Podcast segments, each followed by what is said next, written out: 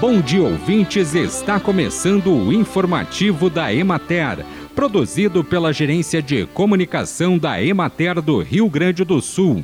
A apresentação é de Matheus de Oliveira, na técnica José Cabral. O Rio Grande do Sul se prepara para ter a segunda melhor safra de trigo da história. A estimativa inicial da atual safra de inverno foi apresentada nesta quinta-feira, 15 de junho, pela Emater.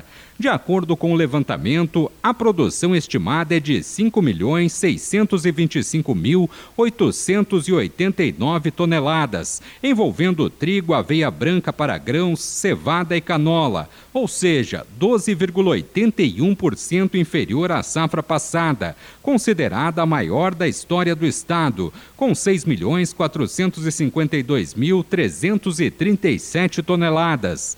Nesse levantamento realizado em maio e que abrangeu 382 municípios gaúchos produtores de trigo, a produção deste grão projeta uma redução de 14%, passando de 5.288.030 toneladas obtidas na safra 2022 para 4.548.934 toneladas previstas para este ano com uma área a ser cultivada de 1.505.704 hectares, 1,5% menor em relação ao ano anterior, o trigo deve atingir uma produtividade média de 3.021 quilos por hectare, 12,6% a menos do que a safra anterior, que foi de 3.459 quilos por hectare.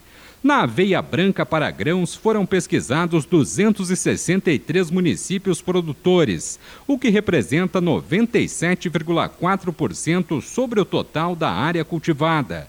Nos 365.081 hectares previstos para esta safra, 1,4% superior aos 360.139 hectares de 2022, a Emater projeta uma produção de 854.401 toneladas, o que representa menos 6,4% em relação à safra do ano passado, que foi de 913.021 toneladas, obtidas a partir de uma produtividade média de 2.535 quilos por hectare.